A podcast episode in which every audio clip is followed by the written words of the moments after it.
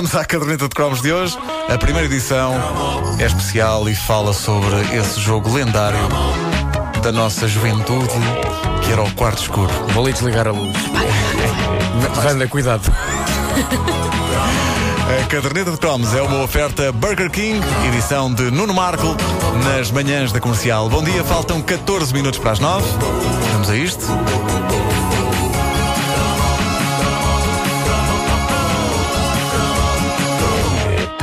Já falámos aqui na caderneta de cromos do bate-pé, eh, já falámos no Verdade ou Consequência e, eh, sim senhor, eram jogos que, apesar de se resumirem a tentativas de beijarmos alguém ou de tocarmos em alguém de forma mais uh, coisa, uh, ainda assim tinham uh, alguma preocupação com regras. M mais o Verdade ou Consequência do que o bate-pé. Mas o bate-pé tinha, ainda, ainda assim, tinha alguma organização, não é? Havia aquelas fileiras, sim. os rapazes de um lado, raparigas do outro. a verdade é que o jogo mais eficaz em termos imediatos era, de facto, o quarto escuro.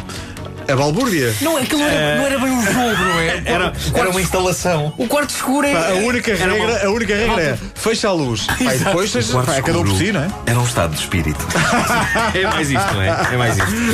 Eu devo dizer-vos que foi graças ao quarto escuro que durante algum tempo dos meus verdes anos eu pude dizer que tinha apalpado raparigas. Lá está. Não, é tal maneira um estado de espírito que a pessoa dizia apetece-me quarto escuro. não é? Claro, claro, claro que sim.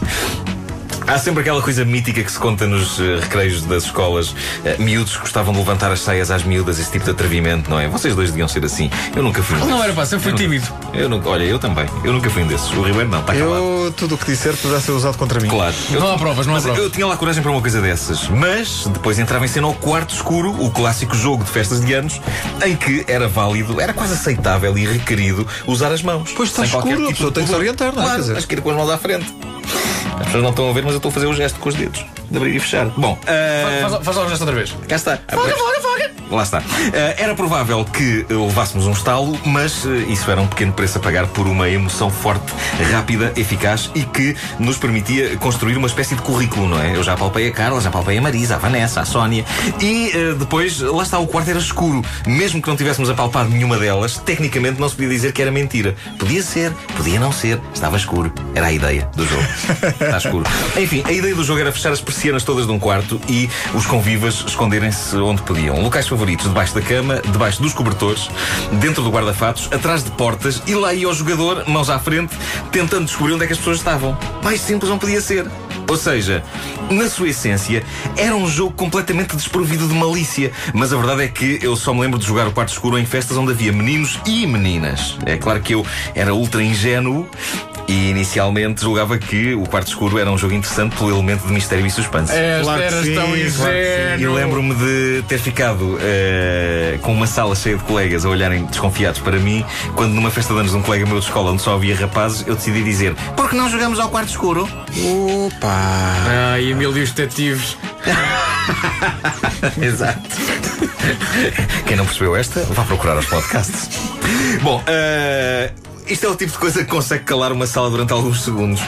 Porquê é que não jogamos ao quarto escuro, numa festa em que se vai rapazes? Eu era muito parvo. Mas lentamente a afastar-se de ti. Olha para ti como sim, se, sim. se tivesse uma certa doença. Não admira que eu levasse tantas. Eu próprio, se voltasse atrás no tempo, penso que não resistiria em aplicar um calduço. A mim mesmo. A ti próprio, ah, a ti Pumba! O autocalduço. O autocalduço, sim, sim. Agora a questão é, por poucas regras que o quarto escuro tivesse, também ele tinha algumas variações interessantes, pelo que pude investigar por essa internet fora. Num blog de assuntos eróticos. Hã? Sabia que vocês iam ficar chocados com. Sim, não, isto é, isto é foi resposta, trabalho, foi trabalho. Isto é a resposta à tua pergunta juntamente com os teus amigos.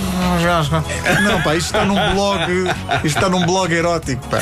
Num blog de assuntos eróticos, eh, cujo nome eu não posso dizer porque o próprio nome eh, não se pode dizer na rádio. Uh, o Quarto Escuro é referenciado como um grande jogo de descoberta da sexualidade, porque, diz o autor do blog, e passo a citar, podíamos tocar em alguém sem que essa pessoa soubesse quem éramos e podíamos, por isso, abusar um bocadinho. Ora bem, eu lembro-me que sabia sempre quem era o apalpador. Era o que entrava no quarto. Porque era o que entrava no quarto e tentava descobrir os outros. Os apalpados é que era difícil saber quem eram. Acontece que havia quem jogasse a um quarto escuro, versão todos ao molho. Ou seja, as luzes apagavam-se e suponho então que as pessoas começassem a andar com as mãos esticadas à procura umas das outras. Mas isso, embora mais promíscuo, claramente não tem a mesma piada. Uh, possivelmente esta, esta versão do quarto escuro resulta melhor na idade adulta, numa daquelas festas de swing. Ah. E não estou a falar do género musical ou da dança. não é? Estou a falar daquelas festas em que casais trocam de elementos. Fica tu com a minha que eu fico com a tua. Fica tu com o meu que eu fico com o teu. Também vos digo que nunca fui nem estou a planear ir a nenhuma dessas festas. E uma das razões é porque tenho a certeza que quando chegasse à altura de toda a gente trocar de par, no meio da confusão, eu iria de certeza ficar com a mais tenebrosamente feia criatura que sobrasse no fim de todas as trocas. O maior estafermo da festa. Eu amo demasiado a minha namorada para participar nesse tipo de rebaldarias. Mas se fosse um swinger, de certeza que eu teria sempre um azar do caraças. Eu nunca sou rápido o suficiente nestas coisas. É como para arranjar lugar num comboio, lugar sentado. Quando vejo um lugar, há sempre alguém que vai lá primeiro. Quando preciso de um táxi e só há um na praça, vai lá alguém chegar primeiro. Não adianta. E aposto que numa festa de swingers ia acontecer-me isto. Ok, pronto, a minha cara metade foi com outro, mas já vi. Ah, está ali aquela, não arranja o par. E ah, é aquele do bigode já lá foi. Foi. Já subiu à frente. Atenção com as pessoas já lá foi. Sim, sim. E também aquele do bigode. Porque eu tenho ideia que nestas festas há sempre tipo com, tipos com bigode. Tenho ideia que indivíduos com bigode são muito malucos ao nível da rebaldaria. Não, e é obrigatório haver um sempre. Claro, claro que sim. Pode acontecer também, de forma mais assustadora, haver uma mulher com bigode também. também, também, também. Mas homens com bigode são. Epá, é, é, há algo de kinky nesses indivíduos. E, e lamento estou a ferir a suscetibilidade de algum indivíduo de bigode que me esteja a ouvir, mas essa é a grande verdade. E pergunto: já viram algum padre com bigode? Só com bigode, sem barba? É evidente que não. Freiras com bigode, já vi. Mas numa freira, o contexto do bigode é diferente. Bom, voltando ao quarto escuro da nossa juventude. Até se chegar com as mãos uh, a alguém de jeito, é claro que havia obstáculos. Eu uma vez levei com uma bota de um engraçadinho na testa, no momento em que uh, ainda tinha os meus olhos a habituarem-se à escuridão. E uma bota juvenil não é brincadeira. Mas eras uh, o que estava a entrar? Eras o apalpador? Era o que estava a entrar, sim, sim, sim. De mal entraste, as botas, pumba. pumba. As botas tinham aquelas coisinhas de metal à frente, sim, é? sim, os protetores. Sim, sim, e aquilo era coisa para aleijar. E quase todas cheiravam muito mal. Há uma fase das nossas vidas em que de facto o nosso chulé é mortífero. e depois tem tendência a melhorar. Mas, infelizmente, a fase em que é pior é precisamente na juventude quando andamos desesperadamente em busca do amor.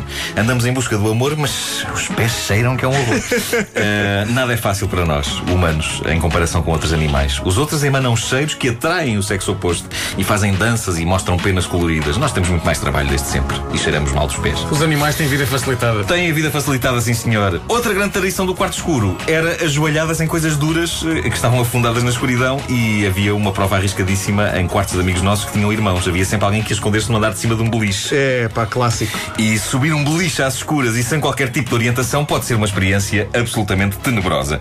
Enfim, Nunca ninguém esquece a emoção de entrar num quarto escuro, de ouvir as tentativas desesperadas dos colegas de manter o silêncio, os risinhos na escuridão, os apalpões e também o momento em que, julgando que estávamos a palpar a Cátia, estávamos a palpar o Tomané.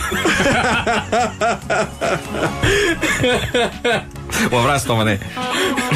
É pá, desculpa, Tomané. Não faz mal, não faz Tu a dizeres um abraço e o Tomané lá do lado de lá, dizendo das pessoas que estava na altura. É pá, deslarga-me, pá.